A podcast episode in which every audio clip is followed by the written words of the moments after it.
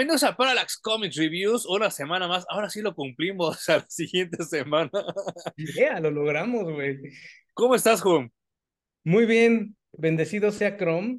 Y, y logramos estar esta semana de regreso en Parallax Comics Reviews. Qué pinche gusto, güey. Y eh, la semana pasada nos quedamos con un sabor medio rarito de boca después de Sí. leer el, el intermedio de Constantine. Ujú.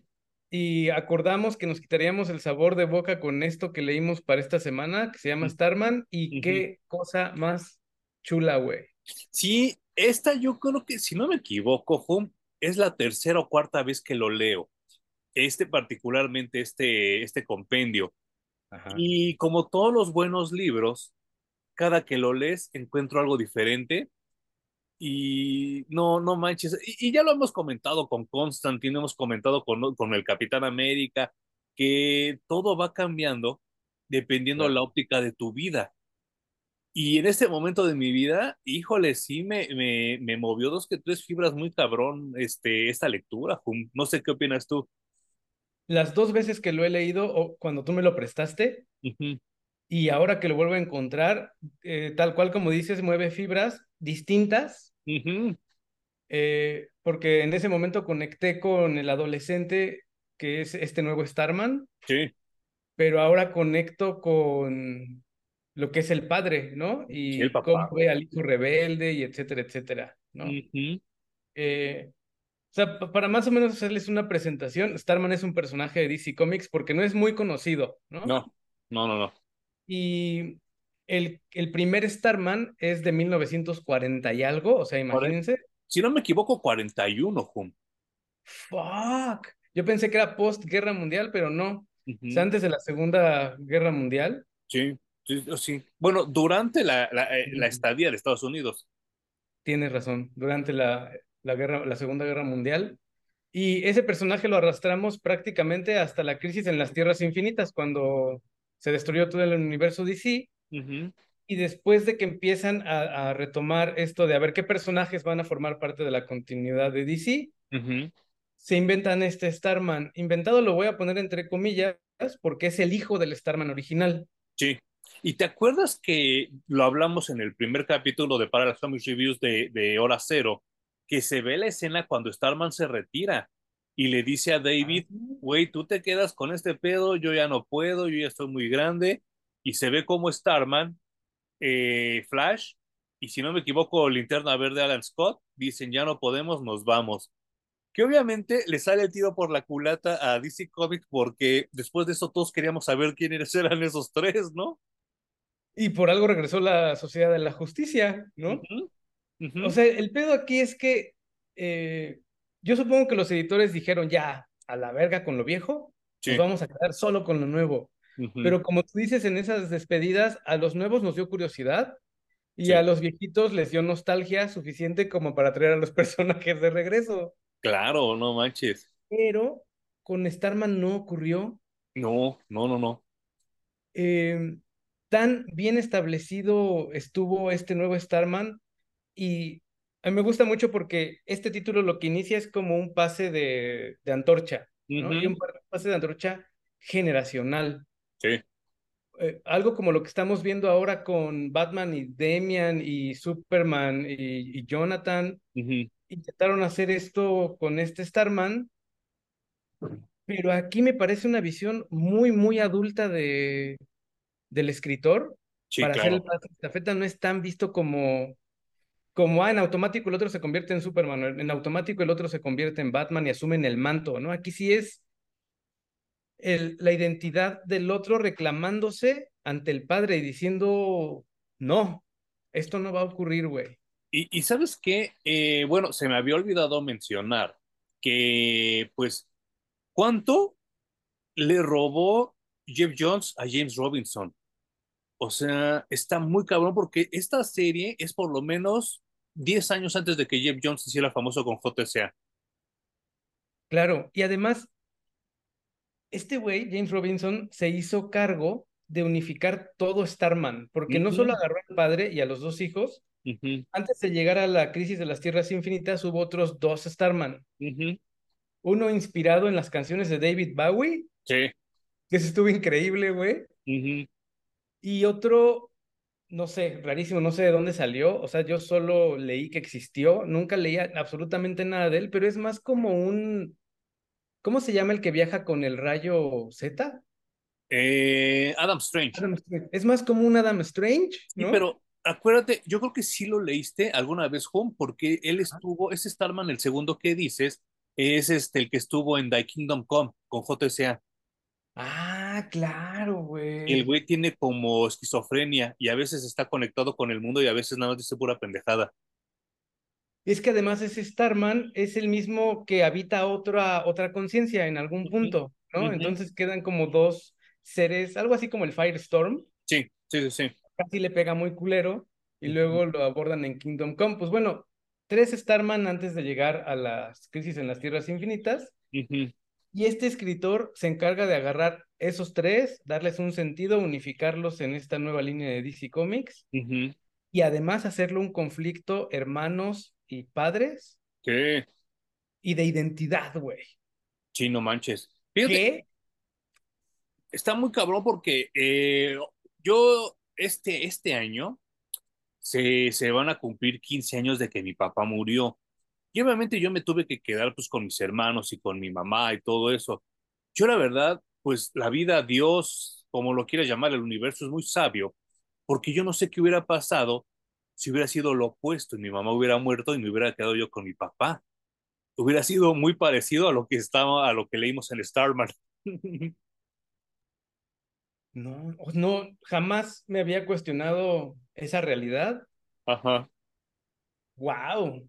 Que probablemente en algún multiverso debe de existir esa realidad y, Pues no y, manches. y- y lamento lo que vive ese otro Emanuel, ¿no? Pero, pero sí, es, es- es muy cabrón porque eh, yo creo que, que si le pudiera yo poner otro título, además de Sins of the Father, a este compendio de Starman, le podría poner como la serie de los ochentas, noventas, ay, cómo duele crecer.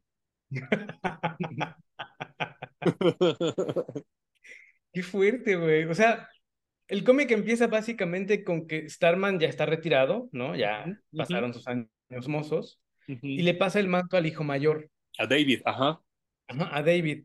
David, que es el hijo mayor, está muy feliz y muy contento de agarrar el traje de su padre sí. y de irse todas las noches a cuidar la ciudad que se llama Opal City Ujú, o ciudad Ópalo.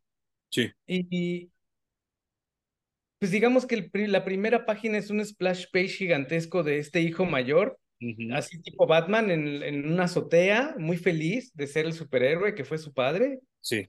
Y cuando giras la página, es el mismo güey cayendo de la azotea con un tiro en el pecho. Sí, porque un sniper lo plomea. Cae al piso y se muere. Ujú. Así empieza el cómic. Sí, no manches. Yo, yo creo que yo, yo no había sentido como que tan culero en las primeras páginas de un cómic desde que leí esto, güey. O sea, dije, no mames. Y ahora que lo volví a ver, dije, chale, qué, qué mal pedo, ¿no? Está terrible, güey. Está terrible. Entonces, nos muestran esta imagen. Tú dices, bueno, entonces, ¿cuál va a ser el pase? O, sea, ¿cómo va a tomar el manto? ¿Quién? ¿Cómo? ¿Qué está pasando, güey? Y entonces ya nos llevan a unos meses atrás, o días atrás, no, no me acuerdo. Creo que son días. Y se ve la dinámica del padre con los dos hijos. El segundo hijo siendo el hijo, pues le voy a poner también, entre comillas, rebelde. Que no le gusta ni el traje de, de su papá, le parece ridículo, muy Hasta se colorido. burla, ¿no? Sí, así como, güey, está rependejo tu traje. Y hace también escarnio del hermano y dice, güey, yo no sé cómo puedes con esto, es pura pendejada, pero pues ya cada quien, ¿no? Y entonces para mí me queda el sabor de eh, ese güey que lastima incluso sin quererlo y sin saberlo. Sí, sí, sí, sí, sí. Es, Porque para mí es un güey horrendo. Es, es lo que te iba a decir. Y, y, y, y ¿sabes qué me sorprende mucho? Que pues esto fue escrito en 1995 y ya, ya James Robinson maneja muy adelantado a su época lo que vendría Ujú. siendo ahora esta, esta banda hipster que le encanta, le mama, le raya vivir en el pasado, güey. Y, y Jack Knight se la pasa viviendo en el pasado. Él colecciona la cháchara, lo que así como en México le decimos la cháchara, se la pasa comprando basuritas tiene como un, un, un local de cosas viejas que, que, tú y yo ya comprobamos que sí existen en Estados Unidos. Claro. Y, y el güey como que desprecia todo lo que no tiene que ver con él. Y hasta lo, lo, lo malmira y se burla y todo, ¿no? Y se burla mucho de esta onda del papá y del hermano, de que no mames, es que está bien culero lo que haces y bla, bla, bla, bla, bla, bla. Pero él mismo también vive en el pasado, bien cabrón, ¿no? Yo creo que ahí, o sea, obviamente se burla y reniega de todo eso y se pitorrea del hermano porque está ardido de que el papá quiere más al hermano. Sí. Al sí, menos en su mente. Uh -huh, uh -huh, uh -huh. En su mente él piensa que el hermano pródigo y el chingón es el mayor y pues por eso él no tiene una relación así con, con su padre ni con su legado. ¿no? Y qué bueno que el hermano se haga cargo de eso porque a mí no me interesa. Uh -huh. Aunque en realidad está pidiendo a gritos que el padre le diga, te reconozco y te quiero, hijo, y uh -huh. tú también eres el chido. Sí, no manches. ¿no? Uh -huh. Eso está bien, bien cabrón. Pero ahora resulta que uno de los enemigos viejitos de Starman, que es, eh, se llama The Mist, The Mist, ajá. Ya está también en las últimas, ya está muy viejito y lo que quiere es irse de esta vida con una explosión nuclear. Y, y, tiene un pedo como de demencia senil, ¿no? Porque el güey ya empieza a confundir la realidad con, con anécdotas. Como le claro. pasa a mucha gente, ya ni siquiera quisiera decir de esa edad, porque yo también, yo conozco gente de mi edad que ya empezó a reacomodar la historia a su conveniencia. Y entonces está bien cabrón porque The Mist, eh, en inglés le dicen holds a grudge, así como que guarda rencor de cosas que a lo mejor ni pasaron y se las transmite a sus hijos bien cabrón, ¿no? Por eso el compendio se llama Sins of the Father, ¿no? Uh -huh. Es básicamente es cómo te heredan tus padres no solo lo material, ¿no? Sí. Sino comportamientos, temperamentos, todo, güey, todo te lo pasan y en este momento básicamente no sabemos qué le está pasando a Mist, nos lo van como a, nos dan como asomos, ¿no? Pe pequeños guiños a lo que está ocurriendo. Uh -huh, uh -huh. Al final lo hacen ya muy patente. Sí. Pero ahorita solo sabemos que el güey quiere vengarse y lo que va a hacer es a sus dos hijos cargarles la pila de váyanse a chingar a los dos hijos de Starman también, que lo que sí. quiero es destruirlo y dejarlo tan, tan, tan solo que el güey se quiera morir. Sí, no manches. Y bueno, para mí este inicio es un reflejo de qué tan serio va a estar este cómic, ¿no? Como les comentaba, les voy a enseñar la segunda página. Mm, sí. Que es básicamente el hijo mayor de Starman tendido en un charco de sangre, caído después de la, del impacto de bala. Y yo dije, güey, o sea, esto es demasiado en serio, no, no me acordaba que fuera así. Uh -huh. Y conforme voy avanzando, me doy cuenta que no solo es la violencia por la, la, violencia, porque a veces los escritores y los dibujantes ocupan de recurso que primero te meten un shock para darte así como, wow, tengo que seguir leyendo esto y luego ya es pura mamada, ¿no? Una pinche paja, sí. Pero aquí, a pesar de que este primer shock es muy fuerte, es el shock menor de toda la serie. Sí, y, y, y tienes toda la razón porque todo lo demás que vemos no es tanto la violencia, sino la onda psicológica que te va clavando, ¿no? De, lo, lo, comentábamos, este, ahorita fuera de cámaras, ¿no? El pedo de asumir responsabilidades de tu vida, el pedo de saber cuándo ya una etapa de tu vida se acabó y que tienes que brincar a la otra sí o sí, porque la vida no te pregunta, oye, ¿gustas cambiar? Oye, ¿gustas cambiar? No, no, no, no. te avienta, cabrón. Y entonces, pues Jack tiene, tiene que aventarse a este desmadre por una, pues por paro a su papá, porque eh, claro. él, él ve lo afectado que está de la pérdida de David. Y dos, pues de manera consciente o inconsciente, él sabe que Opal City no se puede quedar sin un Starman. Y además lleva un proceso, como tú dices, si eres afortunado, te toca una historia como de Neo, de, de Matrix, uh -huh. que alguien te pregunta, ¿quieres la pastilla roja o quieres la pastilla azul? Sí. Si eres muy afortunado, güey. Uh -huh. Si no, como tú dices, la vida te va a empujar y te vas a ver envuelto en estas situaciones. Y este pobre Jack lo que pasa es que le habla a su papá y le dice, ¿qué onda papá? ¿Cómo estás? Pues mal porque se murió tu hermano. sí, no manches. voy a ir a Súper. Y en lo que se está preparando el papá para ir a, re- a- a reconocer el cuerpo, le explotan la casa, güey. Y entonces le, le pega una- un ladrillo de su propia casa y lo manda al hospital. Entonces, el pobre Jack tiene que ir al hospital después de haber recibido la noticia de que se murió su hermano. Tiene que ir al hospital a ver a su padre, pero antes de que logre salir, también lo atacan a él, porque obviamente también está planeado que él se muera. sí. Logra medio sobrevivir con un... eh, ¿cómo, cómo le llamas en español al, al staff? Este, pues, eh, eh, híjole, Como un palo de gravedad. sí, sí, sí, sí, eh, no quería usar ese término para no irme al burero, pero sí, sí, sí, como, como, como, como- ahorita, trato de, de buscar un sinónimo, Ah, Entonces sobrevive porque tenía ahí almacenado uno entre su tanta cháchara como una los vara, Ándale, una vara de gravedad. una vara de gravedad. Sobrevive po- por eso, porque la tenía almacenada en la cháchara, y entonces logra llegar a visitar al padre al hospital.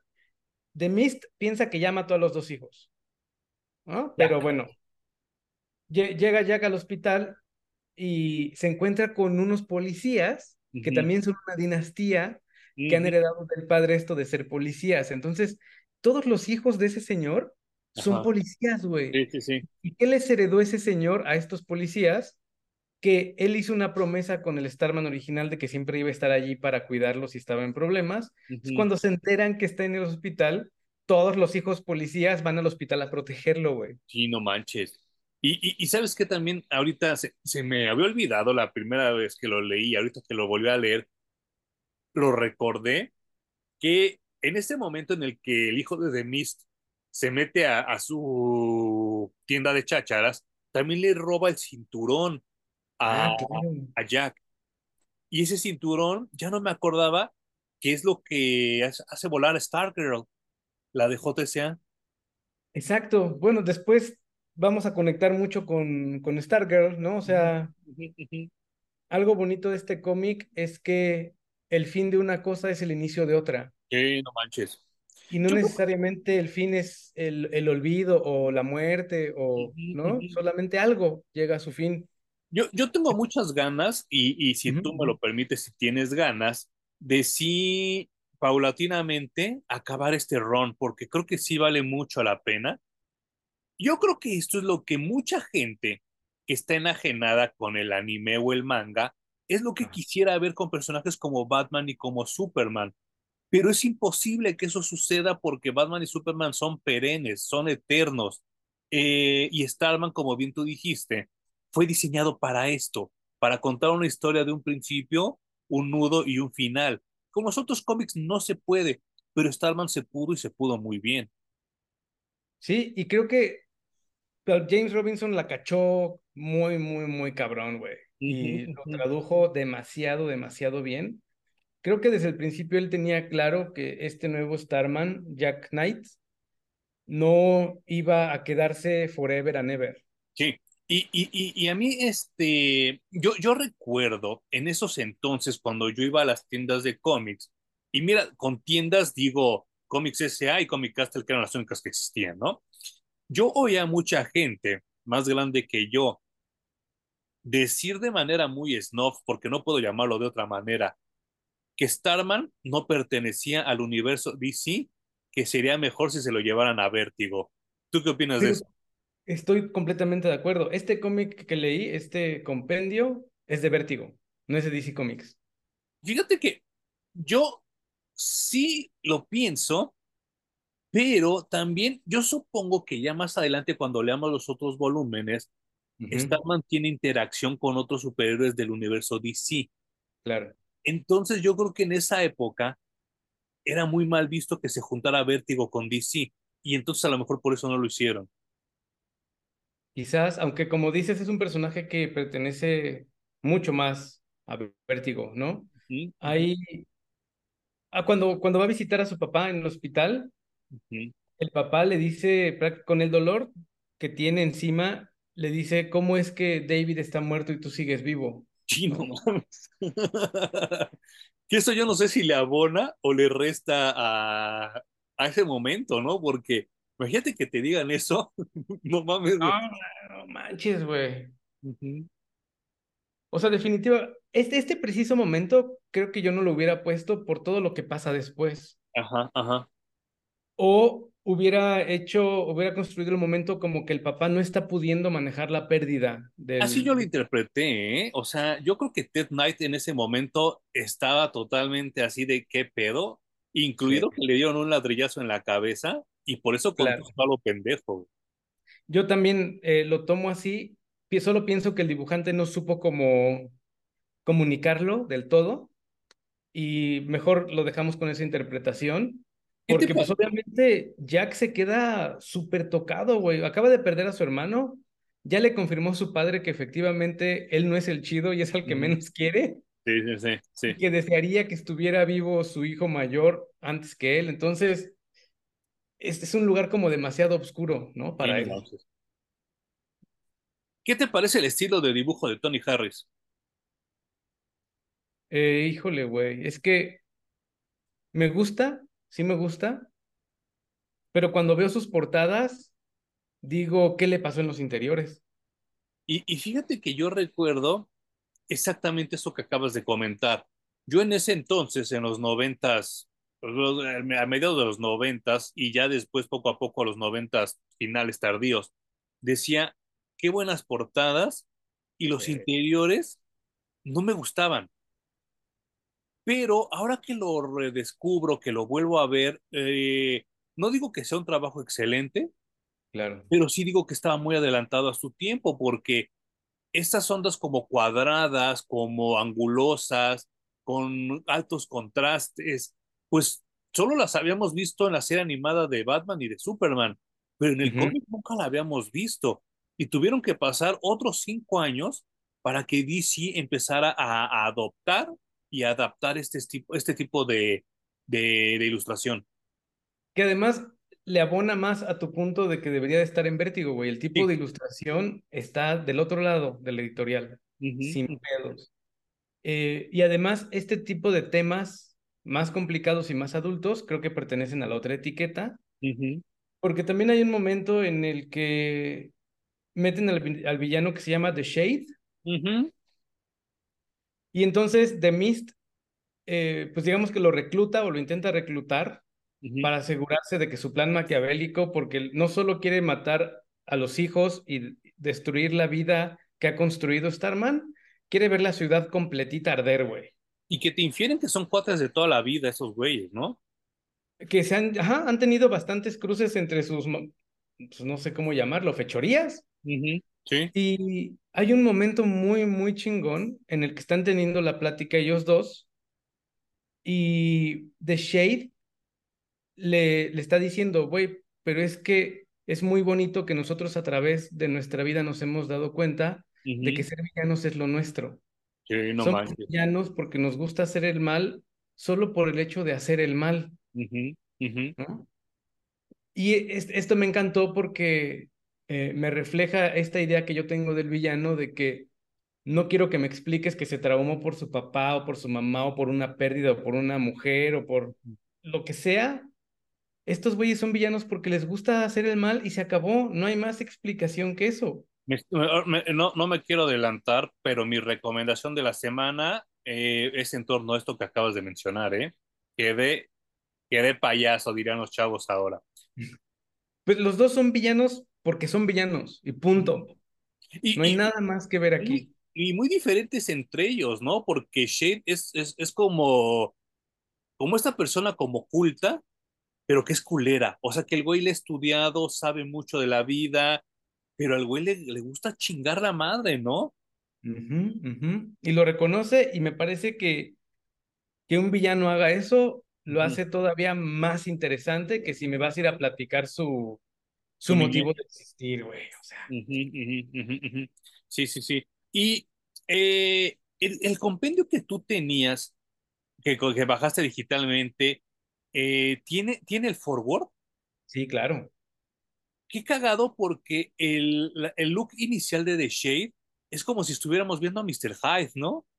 No sé si Sí, viste los sí, sí, sí. O sea, creo que también eh, tú y yo tenemos un amor por comprar cosas y, y tenerlas. Sí. Y conectamos emocionalmente con ellas regularmente. Y entonces es lo que guardamos. Eh, a mí y a ti nos ha dado una etapa por vender coleccionables, ¿no? Y vamos, los buscamos y los revendemos, vamos, los buscamos y los revendemos. Y con eso puedo conectar con el escritor y con el forward que mencionas. Sí. Em, todos los cuatro conectados por los cómics en específico, ¿no? Vamos y los coleccionamos y los guardamos. Sí, sí, sí. Y a veces los vendemos. Y creo que desde allí el escritor también es este tipo de nerd que le gustan esas cosas. Sí, claro. Y creo que esa conexión, al menos para mí, fue muy bonita con el personaje principal que es Jack Knight de... Yo nunca llegaría a tener una tienda de coleccionables o de tiendas viejas porque creo que no soy tan bien administrado para ese tipo de cosas. Y no manches. Me, me, gana mucho mi fanboy y mi cariño por ciertas cosas que seguramente estaría comprando como loco sin importar si tuvieran un buen valor de reventa. Sí, claro, y me pasa lo de Tony Montana y me meto toda la cocaína, pero ahí sería toda la cháchara, ¿no? pues sí, sí, totalmente, güey. Pero desde allí creo que eh, conecto humanamente con este personaje, además de todo lo, lo demás, ¿no? De, de los pedos con el papá y con los hermanos, y etcétera. Creo que es un personaje con el que se puede conectar muy fácil. Sí, no manches. Sí. Sobre todo nosotros que, como dices tú, somos coleccionistas, ¿no? Exacto. sí. Y, y, vaya, eh, como, bien dices, pues no es de sopetón, no es de la noche a la mañana, pero Jack poco a poco, pues no le queda de otra, ¿no? Que, que hacerse Starman. Y en una onda también, hablábamos en el capítulo de Wonder Girl, muy adelantada a su tiempo, Wonder Girl, y aquí Starman hace lo mismo y se hace su uniforme de cosas que él ya tenía en su casa, ¿no? Funcionaba en el 90, y bueno, en el 95, y funciona muy cabrón en el 2023, ¿no? Sí, claro, porque entendieron, como dices, adelantados a su tiempo, que un disfraz no necesita ser algo muy pensado, muy bien diseñado, de materiales. O sea, solo Batman y Iron Man, que tienen todo el dinero del universo, pueden hacer ese tipo de trajes, güey. Y que ya se nota ridículo. Sí, bueno, Iron Man no tanto, ¿no? O sea, no, Iron Man no. Pero es que de Iron Man es una armadura y lo entiendes. Exacto, y es muy tecnológico y, o sea, es otro pedo Iron Man. De Batman sí, es así como... Ajá. Sí, o sea, moverte, güey. Yo puedo entender que Iron Man tenga programado un pedo de que de los hombros le salgan misiles y los aviente. Claro. Pero sí se me hace bastante ridículo que de repente Batman cruce la atmósfera del espacio con su con el con el gas de su bat, bati, batipistola, ¿no? Claro, y, que todo lo solucione en realidad no con un traje completo, sino con un cinturón. Pues una, una, una de las cosas que le agradezco mucho a, a Hum cuando hacemos estos videos es que yo, yo desde muy chavo siempre quise tener como un programa de radio y ahora se me ha hecho realidad con este podcast que ustedes amablemente oyen cada que, que publicamos. Y, pero ahora esto se hace, más real, más como si fuera programa de radio, porque Zoom nos obliga a hacer una pausa de 10 minutos. es como si nos fuéramos a comerciales o a noticias, ¿no? Todo esto se puede arreglar cuando ustedes poco a poco nos sigan apoyando, nos sigan compartiendo, nos sigan comentando y podamos contratar una, una sesión de Zoom como se debe ser, ¿no? Y, Oye, solo quería meter ahí el anuncio parroquial que Estoy creando la cuenta de Coffee para que nos puedan ahí echar una, pues no sé, una ayudadita económicamente. Ah, gracias. Es como, la idea de esta aplicación es como invítame un café. Si te gusta lo que estoy haciendo, invítame un café. Yo se lo cambié y le puse invítame un cómic. Ah, muy bien. Entonces, eh, digamos que la propina es de 5 dólares por si quieren dejar allí, con eso compramos cómics o pagamos el Zoom y esto se hace mucho, pues mucho más a gusto, ¿no? Más chévere. Autosustentable, ¿no? Y como el dólar está bajando, pues les va a salir hasta más baratito, ¿no? Ese, ese comicito, ese cafecito.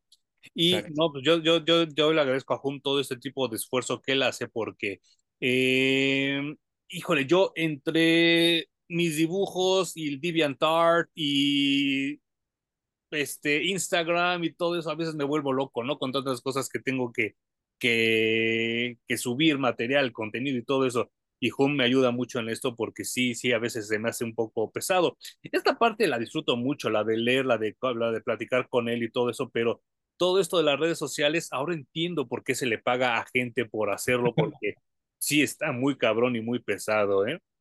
Sí, no es una labor fácil. Sí, no, no, no, no es fácil y a veces no es tan divertido, ¿eh? O sea, sí es muy divertido andar navegando y ponerle like o comentar pendejadas, pero la labor de subir es como muy, muy cabrón. Por eso ya ahora me convertí en un nuevo tipo de, de espectador y a excepción de que sea algo muy importante, comento, porque también pobre gente andar leyendo tanta pendejada o chistes malos ha de estar muy cabrón, ¿no? Sí, o sea, también creo que con que pasen y digan, los disfruto, como nos escriben en el canal, ¿no? Uh -huh, uh -huh. Estuvo bien chido, léanse ahora esto, léanse ahora aquello, con eso, qué chido, güey, es un Sí. harta felicidad. Mucha, mucha felicidad. Y pues eh, estábamos hablando de, del- del look de este Starman Jack Knight, que estaba muy adelantado a su, a su época, porque hasta utiliza unos gogles que se empezaron a utilizar, si no me equivoco, como en el 2003, 2004, con esta nueva moda que le llamaban como New Steampunk, ¿no? Exacto. Sí, porque totalmente moda, porque aunque intenta James Robinson hacerlo funcional, eh, so- son como lentes de soldador, gogles de soldador, Sí. y el güey se los pone porque piensa que esta arma que usa su papá, que es esta vara o este staff. Genera demasiada luz cuando lo accionas. Me quedé Entonces, pensando en lo de staff. ¿Lanza quedaría bien? ah, puede ser, sí. Sobre todo la, la nueva que él utiliza, ¿no? Porque es a dos manos incluso. Sí, sí, sí. Entonces, como genera demasiada luz, dice, estos gogles van a estar increíbles, pero se los deja puestos incluso cuando está peleando en la noche, que yo digo que eso no tiene nada de funcional, Nada, güey. nada. Pero bueno, el steampunk tampoco se caracteriza como que todo lo que le pongan sea muy funcional, ¿no? Es más adorno que, es más adorno estético que otra cosa. Y, y aparte siento que todo es súper estorboso, ¿no? Sí, no, no, cero, o sea, yo creo que te, te vale más salir encuerado que ponerte todas estas cosas que se ponen encima. Sí. Eh, pero incluso hay un momento en el que él usa una chamarra, da una funcionalidad porque dice, güey, peleando en la noche, volando, da un chingo de frío. Entonces me, mejor va a poner una chamarra. Y luego le dice una, creo que es la policía la que le, le cuestiona, oye, güey, estás saliendo a pelear y no llevas tu chamarra. Tú dices por el frío. Y el güey le dice, no, pero es que esta batalla va a estar bien cabrona Ajá. y va a estar bien feo que se me destruya mi chamarra. Sí, no manches. Que, que, que, híjole, a- a- eh, yo en ese entonces, eh, en los noventas, pues obviamente las técnicas de impresión han cambiado mucho, ¿no? Yo tenía muchas ganas de, tener una chamarra con ese, ese, ese icono que ahora estudiándolo, creo que tiene que ver con el zodiaco, ¿no? Y este, pero digo, no sé, lo, lo tendré que investigar. Y ahora tan fácil que es ser como vectorizarlo y- e imprimirlo en DTF, ya se podría hacer sin broncas, ¿no? Sí, claro, le pegas el vinil atrás a tu chamarra y ya chingaste, o como dices, lo sublimas, qué sé yo. Hay muchas maneras de, de hacerlo y que incluso bajaron el costo, ¿no? Sí, Eso también no está, manches. está bien interesante. Ujú, ujú, Oye, regresando un poquito a la parte seria del cómic, hay un momento en el que obviamente The Mist se da cuenta de que el hijo menor sigue vivo Sí, y manda a su hija a terminar el trabajo que el hijo no pudo. no manches. Y cuando se enfrentan, la hija básicamente ya tiene al hijo de Starman con una pistola a punto de matarlo, y él la cuestiona y le dice, ¿por qué estás haciendo esto? Y la Sí. morra le suelta el discurso de, es que mi padre y el tuyo, y el otro le dice, a ver, espérate, espérate, morra, bájate un poquito a la tierra y dime tú, no, no me digas toda la letanía de tu padre, tú por qué lo estás haciendo, y la morra baja la pistola. Sí, no manches. Y, y híjole, eh, hasta donde tengo entendido en lo que leí posteriormente, porque insisto que no es la primera vez que leo esta serie de Starman, creo que después esta chava sí se vuelve en un personaje muy importante en la serie, Ultra. pero eh, en- en- conforme iba avanzando la serie, eh, ella también se va poniendo como más sexy, pero al principio hasta Y más loca. Sí, sí, sí, y al- pero al principio cuando la conoce hasta es tartamuda, de que no sabe ni qué pedo con su vida, se ve que es una chava totalmente desconectada con la realidad y como diríamos aquí en el argot de la Ciudad de México, le da la viada, ¿eh? Porque sí lo pudo haber tronado en ese momento y no lo hace. Le perdona la vida, pero le pasa lo que a Peter Parker, güey. Sí, sí. ujú, Porque mientras avanza el conflicto, eh, Starman va a tener, el nuevo Starman, Jack Knight, va a tener su pelea final con el otro hijo de The Mist. ujú, ujú, Y en la pelea, él no se tiente el corazón porque además este güey mató a su hermano. sí. Y casi mata a su papá. y casi mata a su papá. Entonces también lo termina matando. Y a la morra es cuando se le quita lo tartamudo, güey. Cuando le canta el me voy a vengar de ti porque te perdoné la vida y lo que hiciste fue ir, fue ir a matar a mi hermano. Entonces, no te, o sea, te la vas a pelar durísimo, güey. Y no tartamudea, entonces le cambia desde allí el, el chip. A, a esta chava y el motivo de su existencia va a ser chingarse al nuevo Starman. Y, y está muy cabrón porque ese es el momento, si me preguntas a mí, Manuel, que en lo que se define un héroe con un villano. Porque el héroe hubiera dicho, chingale, sí mataste a ese güey, pero mi carnal sí se pasó de lanza también contigo. Tan, tan, fin Es, de la historia. Pero ella creo que dice, ya hemos platicado, ¿no? Que no hay gran diferencia entre una historia de villano y una de superhéroes, solo cómo la ve la persona. y claro. Y ella dice, Nel, voy a regresar por mi cambio, culero.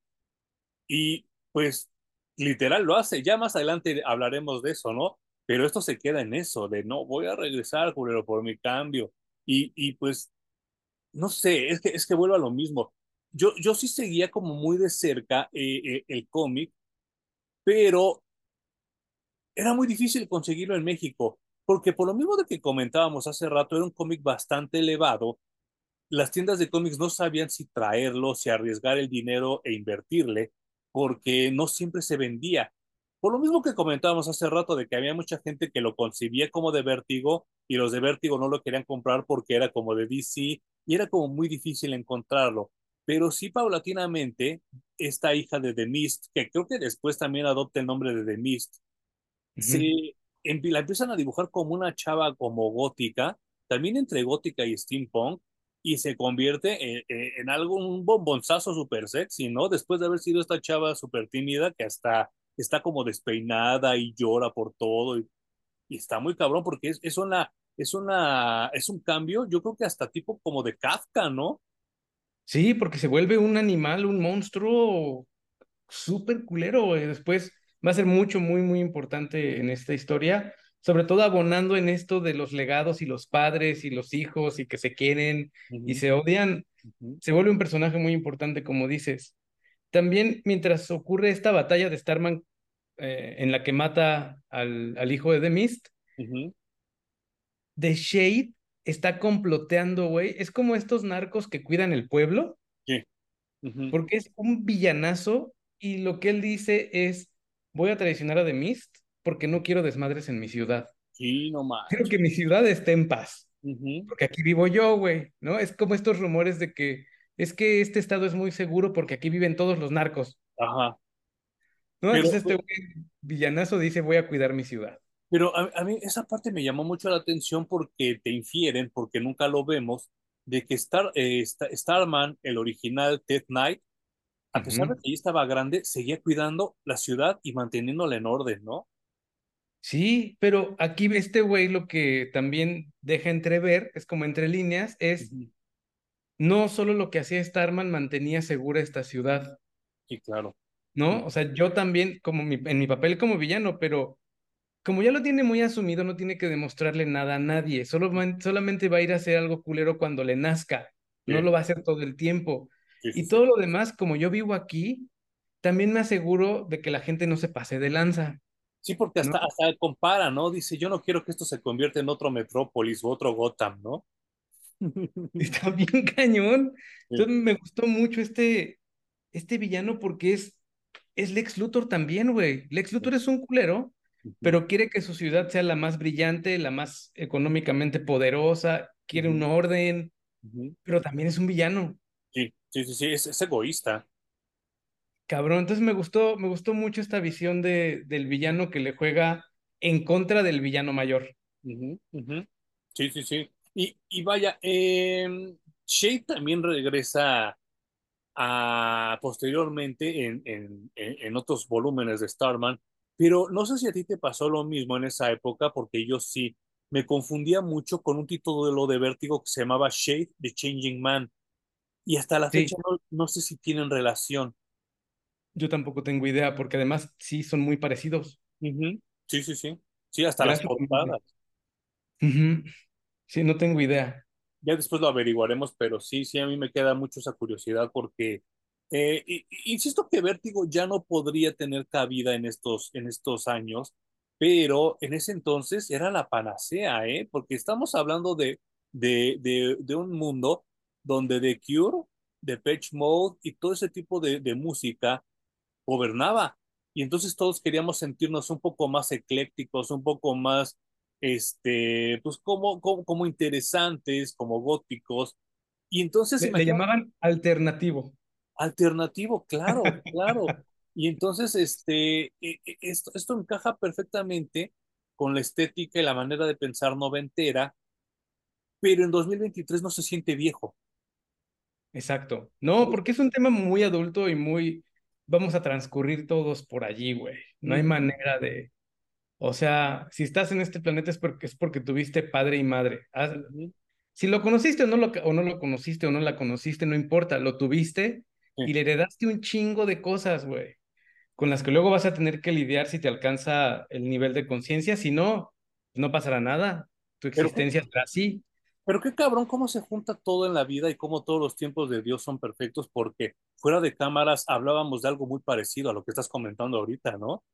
Claro, y, y, pues por eso conecté yo mucho con, con el cómic, ¿no? Porque eh, a mí me ha interesado y me ha llamado en esta vida a investigar ese tipo de temas para ujú. mí, ¿no? Sí, Cómo yo reflejo la vida de mis padres o de mis abuelos o ujú, mis hermanos, cómo me relaciono con ellos, desde dónde, etcétera, etcétera. Sí, Y esto tiene mucho que ver, incluso hay, una, hay un momento en, en la batalla de, del hijo de Starman con el hijo de The Shade, de Mist, perdón, en la que Jack Knight empieza a tener regresiones a su relación con su hermano. Sí, sí. Y es que todo, todo en la vida es dependiendo el cristal con lo el que lo vemos. Y hay veces donde nos aferramos a ver las cosas como no son, o a ver las cosas como sí son, pero adaptarlas a nuestro beneficio o nuestro prejuicio. Y entonces Totalmente. está bien cabrón porque Jack se empieza a acordar de todo lo malo que le hizo David, pero de repente dice, no, esto no pasó así. Y entonces se acuerda de que eran cosas diferentes y que el hermano sí le cargaba mucho calor, pero también lo ayudaba, ¿no? Exacto, un poco como tú dices, acomodas la narrativa a como a ti te conviene y según yo, acomodamos la narrativa a cómo nos sentimos en el momento. Sí, claro. Entonces, la misma vivencia, si para mí fue terrible, yo la voy a acomodar de manera de que cuando la cuente, logre comunicar lo culero que fue esa Ujú, experiencia. Pero alguien para el que fue esa misma experiencia, en, que estuvo en ese mismo momento y la vivió, puede resultarle maravillosa y cuando la cuente lo que va a intentar transmitir es lo maravillosa que fue y entonces acomodará la narrativa justo de esa manera. Y en cambio, de mí está el opuesto, ¿no? Él se aferra a su historia y dice, no, es que este güey es culero y este güey toda la vida ha sido mi enemigo y lo voy a chingar. Ajá, o si fue siempre, si bajo mi narrativa siempre fue el preferido de papá y el amado, todo lo que ocurra voy a acomodarlo a esa narrativa. Ujú. Sí, sí, sí, No, sí. está bien cabrón. Sí, eh, eh, yo, yo había olvidado lo bueno que era James Robinson escribiendo, porque sí, obviamente, él, él es el que regresa a la JSA. Él es el que escribe el primer volumen y, y lo hace de manera muy, muy, muy buena. Ya después Jeff Jones recoge el balón y se lo lleva a touchdown. Pero James Robinson es el que, el que los trae de regreso. Y entonces entiendo el por qué este güey le encargaron ese proyecto. Porque está muy conectado con el pasado, pero no vive ahí.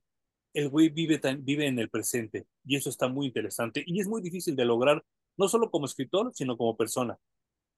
Y creo que entiende que eh, a pesar de que son personajes ficticios, son personas, ¿no? Reflejan personas reales. Y los legados no se repiten 100% igual. Es decir, incluso si tú decides ser abogado como lo fue tu padre, no serás el mismo. No. Serás un abogado completamente distinto porque agarras el legado y lo transformas en algo tuyo y luego lo llevarás al mundo de otra manera. Y eso es justo lo que pasa con Starman y con la JSA, que deja las bases sentadas este escritor para que luego Geoff Jones haga lo suyo, ¿no? Y, creo que lo entiende muy bien. Y hay una parte reflejada que, que refleja esto perfecto. Eh, The Mist quiere dejarles un legado a sus hijos. Sí, sí, sí. ¿Qué legado es? Ni sus hijos lo entienden, ni él mismo entiende, y es más, ya ni se acuerda de cuál era ese legado, porque después ya nos revelan que su deterioro mental es tan grave que ya no entiende ni siquiera que su hijo está muerto. Sí. Y sabes Él piensa que sigue vivo. ¿Qué? Ahorita, ah, tú, tú, tú ahorita me dirás qué es lo que tú sentiste cuando leíste eso. La primera vez que yo lo leí y ahora que lo volví a leer, me dio tanto coraje esa escena, güey. Porque dije, todo el pinche desmadre que armó para que el güey ni siquiera se acuerde. Qué exacto, me dio, güey. Exacto. Pero es, es parte, creo, que de la enseñanza de déjale a tu padre sus aciertos, sus locuras, sus cargas, sus emociones, son de él, no son tuyas, güey, no te las compres. Exacto. Él fue un individuo independiente que tomó sus decisiones desde, donde le alcanzó. Y a ti te toca hacer exactamente lo mismo, güey. Sí, sí, no manches cárgate lo que quieras de tu padre, lo que te sirva, ¿no? Porque yo les voy a dar un ejemplo muy mío, que es de donde les puedo hablar, ¿no? Algo que yo me he quedado de mi papá es que me enseñó a hacer ejercicio. Ok. O sea, si yo eh, tengo esta costumbre de de vez en cuando en la vida salir a correr o ir a nadar o etcétera, etcétera, es porque mi papá me llevó a correr con él. Sí, sí, sí, sí. Desde adolescente. Entonces, esa es una una enseñanza, una carga de mi padre que yo decido que sí me gusta y que sí es para mí, sí me gusta moverme y me siento bien desde allí. Y hay otras cosas de mi padre, por ejemplo, el accionar desde el dinero, que él todo lo que hacía era por tener más dinero. Ok. Eso no es para mí. Ok. Yo, mi, accionar es más creativo, ¿no? Y, y, eso está muy bien que lo, que lo menciones y que lo reflexiones porque creo que sobre todo en México nos han enseñado a respetar las tradiciones, a, copiar patrones, porque eso es lo que está bien. Y no, lo que está bien es lo que a ti te funcione, lo que a ti te haga feliz, lo que a ti te haga progresar. Obviamente sin transgredir a terceras personas, ¿no? Porque imagínate alguien dice, a mí me encanta matar, pues no mames, ¿no? Pero si te gusta algo y no transgrede a, a los demás, perfecto, güey. O sea, tú lo puedes hacer todas las veces que quieras. Y creo que esa es la parte más chida que, que toma Jack Knight de su papá, ¿no? Porque a fin de se dan cuenta en una escena que el papá le dice, oye, es que necesito hacer otra, otra lanza. Y el papá dice, no mames, no, no tengo otra. Ah, no, sí tengo otra, pero está en una bodega. Y entonces Jack va a esa bodega y se da cuenta que su papá también era chacharero. sí, de hecho hasta le dice, ¿por qué no me dijiste que existía esto, güey? Yo mataría por saber que esto existía. Sí, no manches. Y entonces, como bien dices tú, todos heredamos todo, pero sí tenemos un, un menú de opciones donde puedo decir esto sí, esto no, esto sí, esto no. Y como bien dices, o sea, nosotros podemos escoger qué queremos y qué no queremos de mi papá, ¿no? O sea, de nuestros papás. Y eso es muy útil para agradecer, pues, lo que te dieron, ¿no? Decir, gracias por esto, que sí me gusta y que sí me lo voy a quedar. Esto que no, pues gracias y eso es tuyo, papá, ¿no? Eso te lo devuelvo. Y como bien lo mencionaste tú hace rato, a lo mejor alguien que nos está escuchando no conoció a su papá, o a lo mejor lo conoció dos, tres años y se fue, o, o whatever, ¿no? Claro. Hasta eso se tiene que agradecer porque eso te hizo la persona que eres hoy. También, ajá. Y incluso hasta reconocer que tu padre fue, te abandonó, por la razón que haya sido, ¿no? Te abandonó que eso también abona para tu personalidad y para lo que eres ahora. Totalmente. Pero tú decides cómo te va a marcar. Si te va a marcar para ser un culero de mierda, también con tus hijos, incluso abandonándolos de la misma manera. Claro. O, o, no, quieres ser un papá presente o no, no quieres tener hijos. Eso no es necesariamente malo, ni es algo que debas de cargar toda tu vida, solo es algo que tú vas a decidir, que te define y se acabó, güey. Sí, no manches. No te pelees de más. Y no sé si tú lo, lo percibas así, no, no sé si tú lo, lo interpretes de esta manera, Ajá. pero después de madrearnos por cuatro o cinco cómics, Jim Robinson nos da un final como para apaciguarnos, como para calmarnos, porque sí, Sí. se madrea mucho. Y entonces este último cómic es un cómic totalmente onírico y totalmente surrealista. Vemos a Jack platicando con su hermano muerto en el panteón. ¿Qué te pareció esa última historia? güey? Híjole, me gusta. Yo siempre tengo un tema difícil con estas cosas, güey, porque yo sé que no pueden ser reales, ¿no? Ok, ajá, Eh, además, el hermano, cuando se despide después de esta plática, le dice, nos vemos el siguiente año. ajá, Creo que hay una herramienta muy importante en la pérdida. Es decir, sí, cuando alguien se muere, que no lo vuelvas a ver, ujú, creo que es importante incluso para nuestra existencia saber que eso va a ocurrir con nosotros. claro, claro, claro, Y esto de que se te parezca y que puedas hablar con él y que efectivamente sea tu hermano, porque también yo puedo platicar con la gente que he perdido, puedo platicar con mis abuelos que están muertos, pero eso con lo que yo estoy platicando es una construcción mental que yo hice de mi abuelo o de mi abuela. totalmente de acuerdo. Entonces, no es mi abuelo, no es mi abuela. Y aquí en el cómic lo que me están dando a entender es que sí es su hermano, no es una construcción de él teniendo una plática consigo mismo, que a fin de cuentas sería una como reflexión de su hermano, sin ser necesariamente él. Entonces tengo ese problema de que yo creo que es una ilusión que nos venden, que cuando morimos vamos a ver a todos los que se murieron y vamos a vivir en, en armonía con ellos otra vez y yo voy a volver a ser un Humberto espiritual tal como soy ahora y voy a tener interacción en otra vida con las mismas personas que yo amé durante la eternidad. No sé, no sé cómo me resulta eso. O sea, si incluso pensar, como tú dices, en vivir con alguien todos los días durante 25 años te resulta difícil, imagínate pasar una eternidad con esa gente que, que amabas, güey. No sé, me resulta muy complicado. yo, yo te voy a, a confesar algo. Eh, ya hace rato les comentaba a la gente, y yo creo que ya probablemente lo infieren, lo asumen y ya, o lo saben, ¿no? Eh, pues mi, mi papá este año cumple 15 años de que murió. Este cómic en particular, cuando Jack se encuentra a Dave, a mí me ayudó mucho a superar la muerte de mi papá. Te voy a platicar por qué. Porque, pues bueno, mi papá muere de un infarto. O sea, ni siquiera nos dio chance de despedirnos, de decirle, oye, papá, gracias por esto, o huevos por aquello. No, nada. O sea, un, infa- un infa- infarto fulminante que chingó a su madre, ¿no? O sea, se fue rapidísimo mi papá. Nunca tuve esa oportunidad de como decirle muchas cosas que yo quería decirle y que ahora como adulto me gustaría decirle, ¿no? Claro. Eh, esto mismo me ocasionó a que yo tuviera muchas pesadillas en los primeros meses sobre la muerte de mi papá, muchas. Entonces mi inconsciente estaba muy intranquilo. Esa fue la segunda vez que yo leí este compendio. Entonces, como bien lo dijiste ahorita, yo me preparé psicológicamente para la siguiente vez que soñara con mi papá, platicara con él.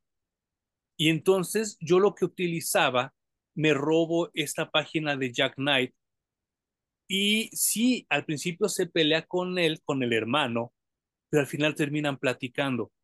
Y entonces yo terminé haciendo eso con mis pesadillas. Y en vez de enojarme o de pelearme con mi papá o de decirle por qué te fuiste, cada que sueño con él, me pongo a platicar con él de lo que cómo va mi vida. Y como dices tú, es una construcción mental. Yo estoy casi seguro de que no es real, pero a mí como persona me ayuda mucho a lidiar con mis demonios y a lidiar con mi pasado con mi papá. Y Es que es real, es real para ti, güey, por supuesto que es real para ti. Y ¿no? entonces está muy cabrón y por eso para mí es tan especial este compendio de Starman y sobre todo este cómic, porque posteriormente Ted también se muere y entonces Jack platica con Dave y con su papá. Entonces a mí este cómic de Starman me ayudó mucho a lidiar con la muerte de mi papá. Es que yo, o sea, no me voy a meter en si los sueños son reales o no son reales. Hay, hay gente que dice que sí. ¿no?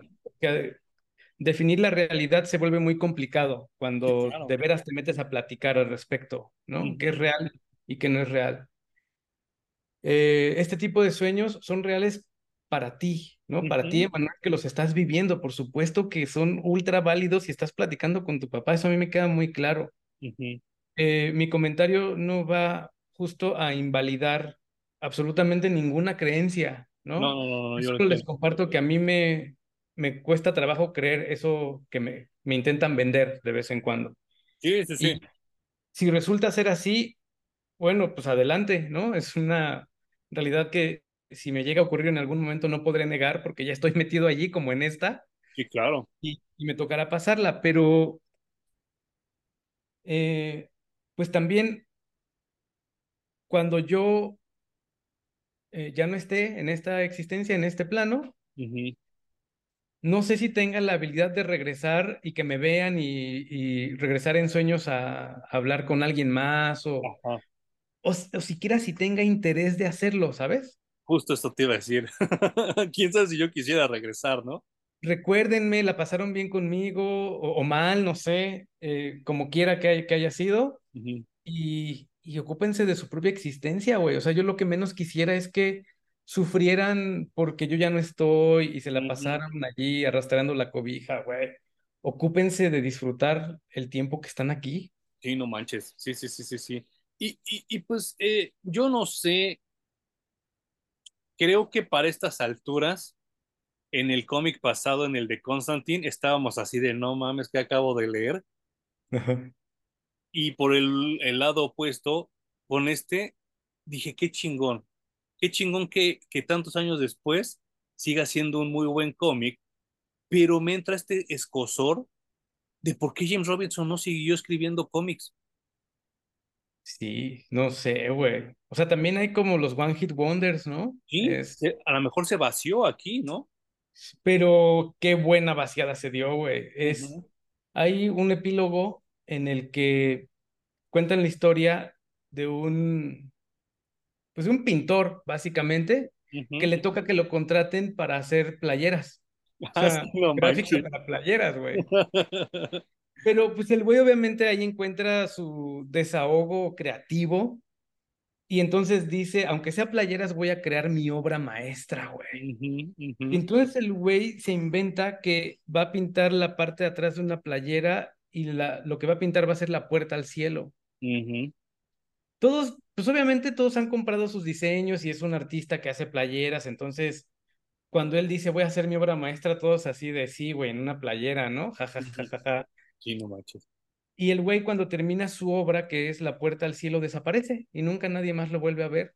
Y esta playera se vuelve un objeto mítico para los coleccionistas le están buscando y va a conectar obviamente con que Starman, el nuevo Starman, es chacharero y le cae de puro churro esa playera que fue pintada por este güey y que alguien más le está buscando. Entonces, esto obviamente a mí me deja como a ti la sed de que sigue. Quiero leer el ron completo. ujú. Sí, sí, sí. Y no son la, no es largo, ¿eh? Son ocho compendios nada más. ah, vaya. Bueno, pero, eh, pero es que comparado con Constantine, que ¿cuántos vimos que eran 23? O con Sandman, ¿no? También, o O sea, no manches, ¿no? O, o Superman, que no acaba, ¿no? Y, te- y no, seguimos. jamás. Imagínate, nos vamos a regresar a Live Action Comics uno Sí, no, no. Y que hay gente que lo hace, ¿eh? Yo no sé cómo, cómo tienes el, eh, tiene el tiempo de hacer ese tipo de cosas, ¿no? O sea, yo no veo Star Trek y no veo Doctor Who por ese miedo, justamente, ¿no? Exacto. Güey, es demasiado.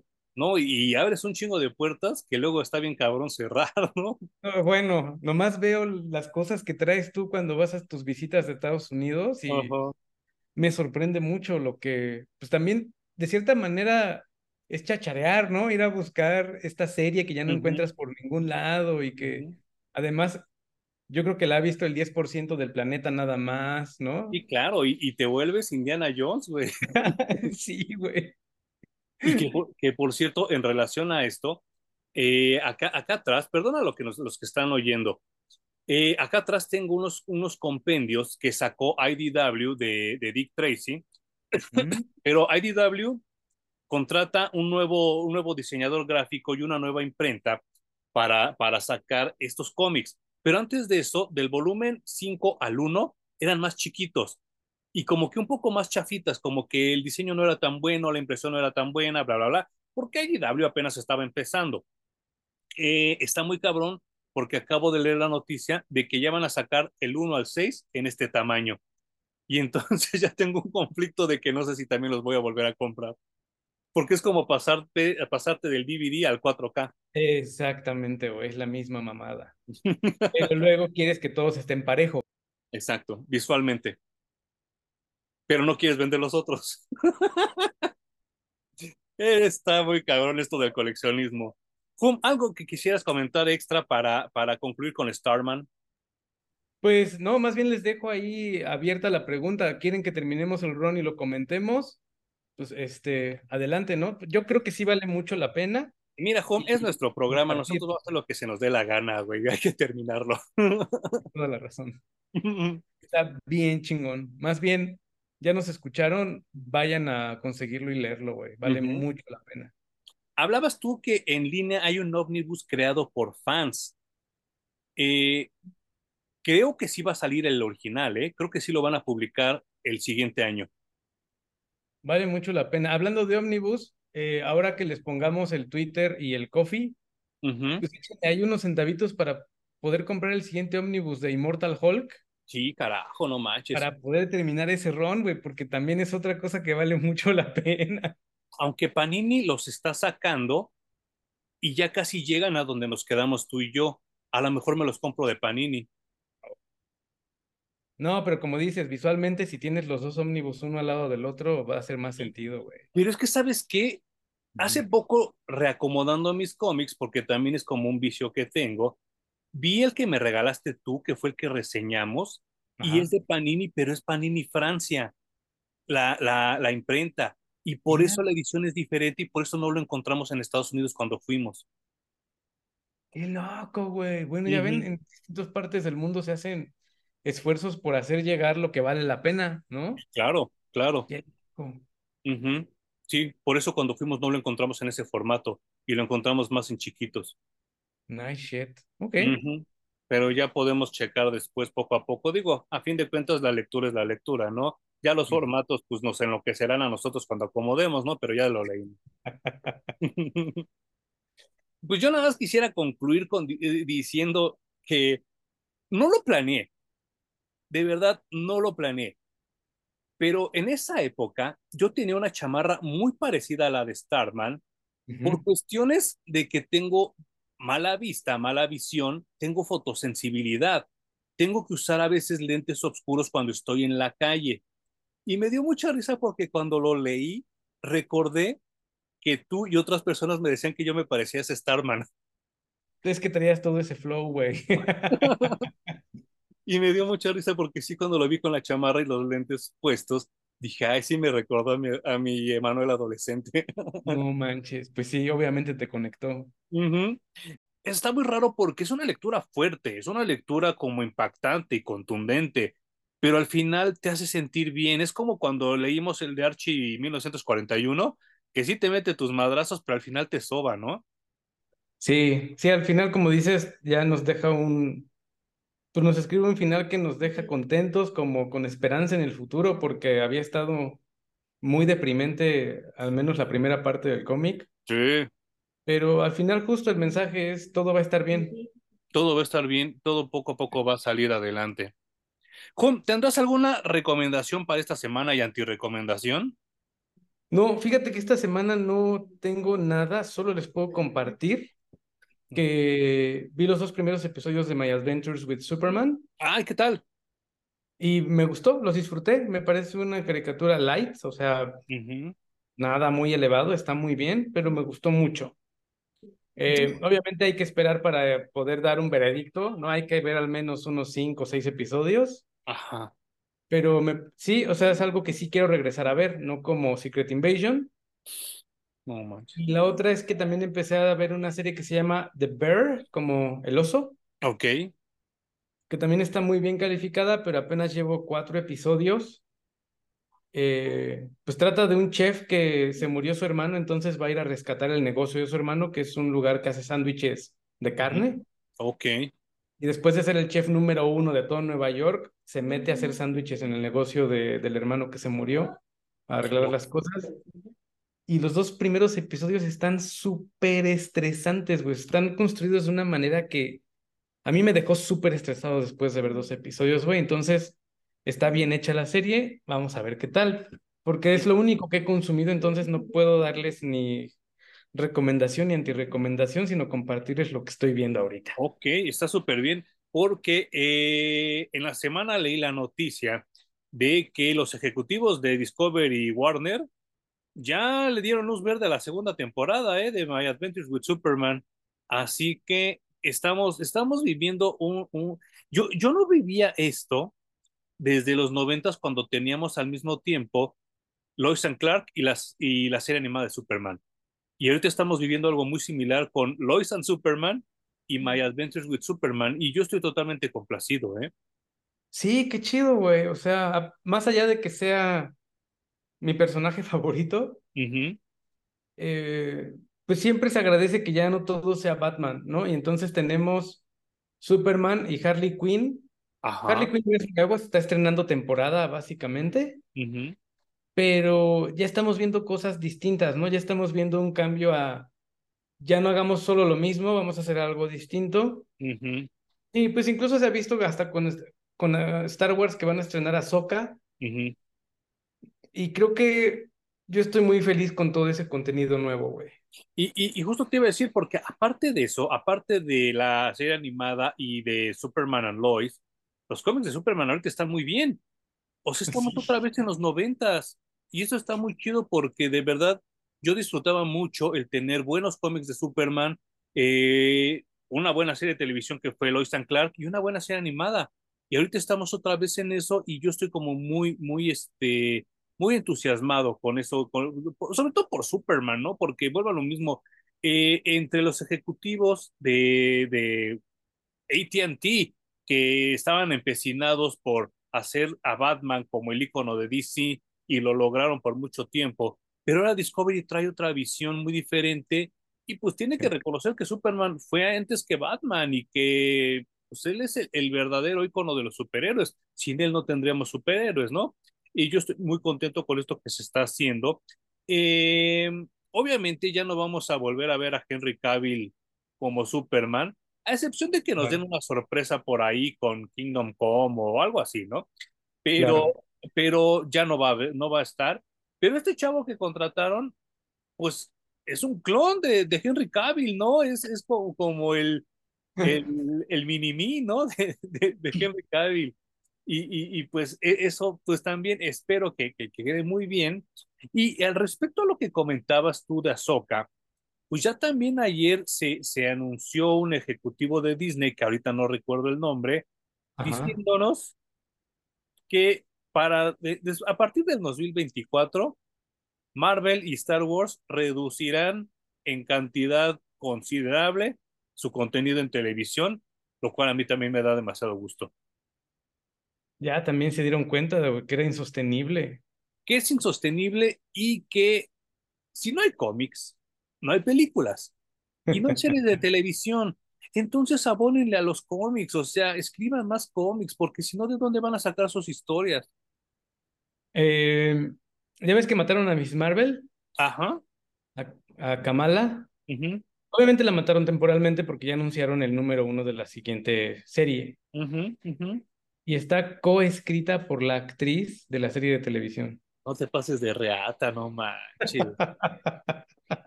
Puta.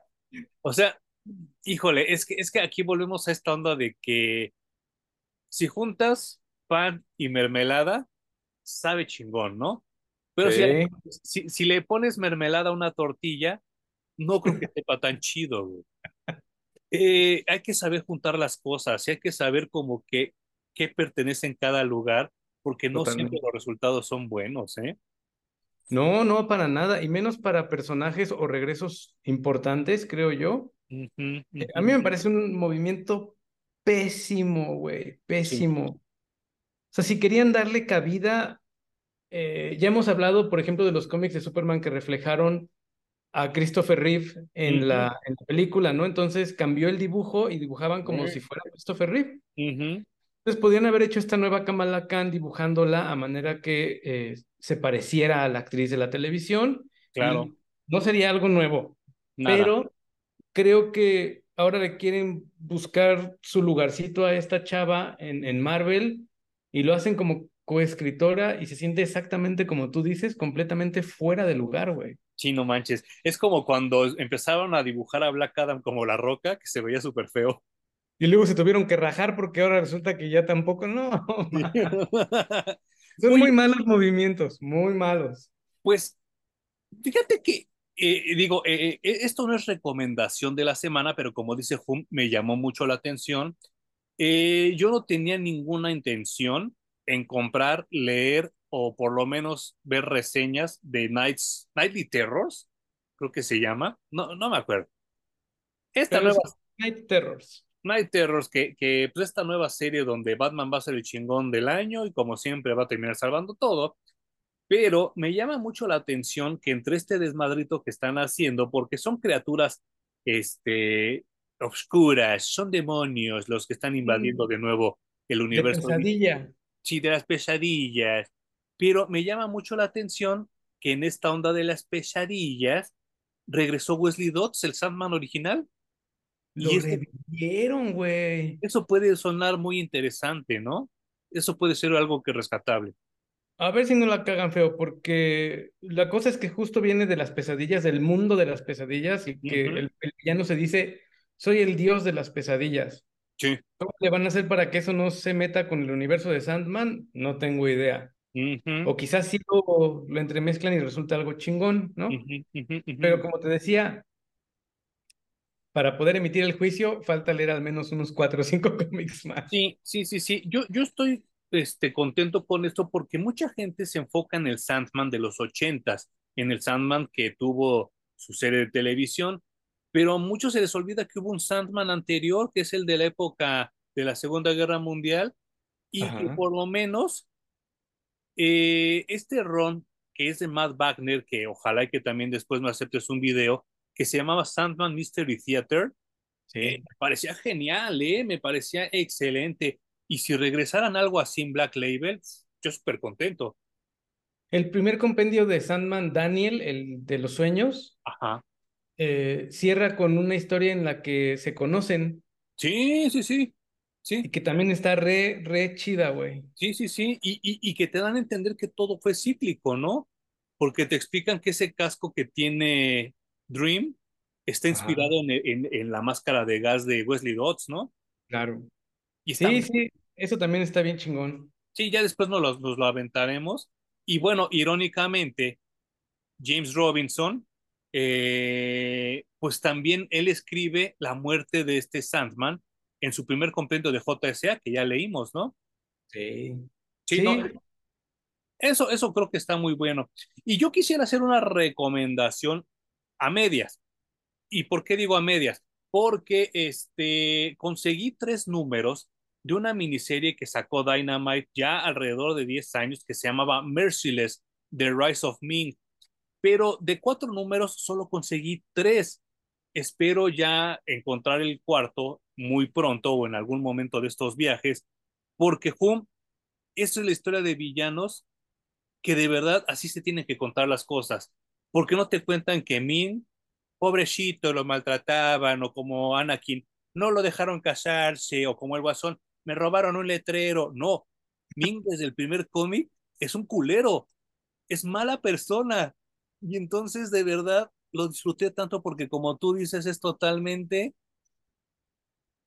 uh, unapologetic, es totalmente sin pedir disculpas. Y Ming desde el primer número es tan culero como su papá. Y eso no sabes cómo me refrescó. Y dije, qué chido que no tuvo que tener una historia de, híjole, pobrecito, y es que ese día se me olvidaron mis pastillas, se me hice malo. No, no, no, este güey es malo desde el principio. Y como lo he dicho en, en algunas otras ocasiones, en otros videos, Ming está entre mi top, no, ya no 10, top 5 de villanos favoritos de la vida. Uf. Güey, a mí me encanta también el personaje de Ming porque es un ojete, hasta con su hija. Con su hija, sí, claro. Y, y sí, a ver si luego conseguimos el número 4 para aventárnoslo, porque sí, todo lo que leí va muy, muy bien, ¿eh? Qué chingón. Sí, bueno, hasta podríamos hacer uno de dos villanos. Ándale. ¿no? Sí, sí, sí. y otro que nos guste muchísimo como villano. Uh -huh. Sí, sí, sí. Y, y, y, pues no sé, la, la antirecomendación de esta semana va, va, va en cuestión de, de esta, esta onda que, que estamos viviendo ahorita, que como bien comentó Hum, de estar como adaptando cosas de, de, otros medios a los cómics. Entonces, pues ya, ya nos dimos cuenta nosotros, Hum y yo, y probablemente otras personas que nos escuchan, que son consumidores de cómics, de que Peter Parker se está muriendo. No se está muriendo en la historia, no se está muriendo en el cómic, se está muriendo como personaje.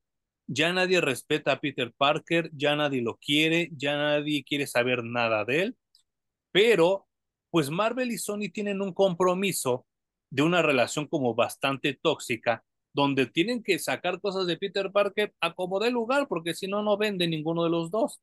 Claro. Está muy cerca de salir el nuevo videojuego de Spider-Man realizado por Sony, que en jugabilidad, en historia es muy bueno, el diseño de personajes es pésimo.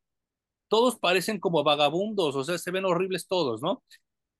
Por ende, se está hablando de que dentro de un mes, dentro de dos meses, va a regresar el Doctor Pulpo como Superior Spider-Man.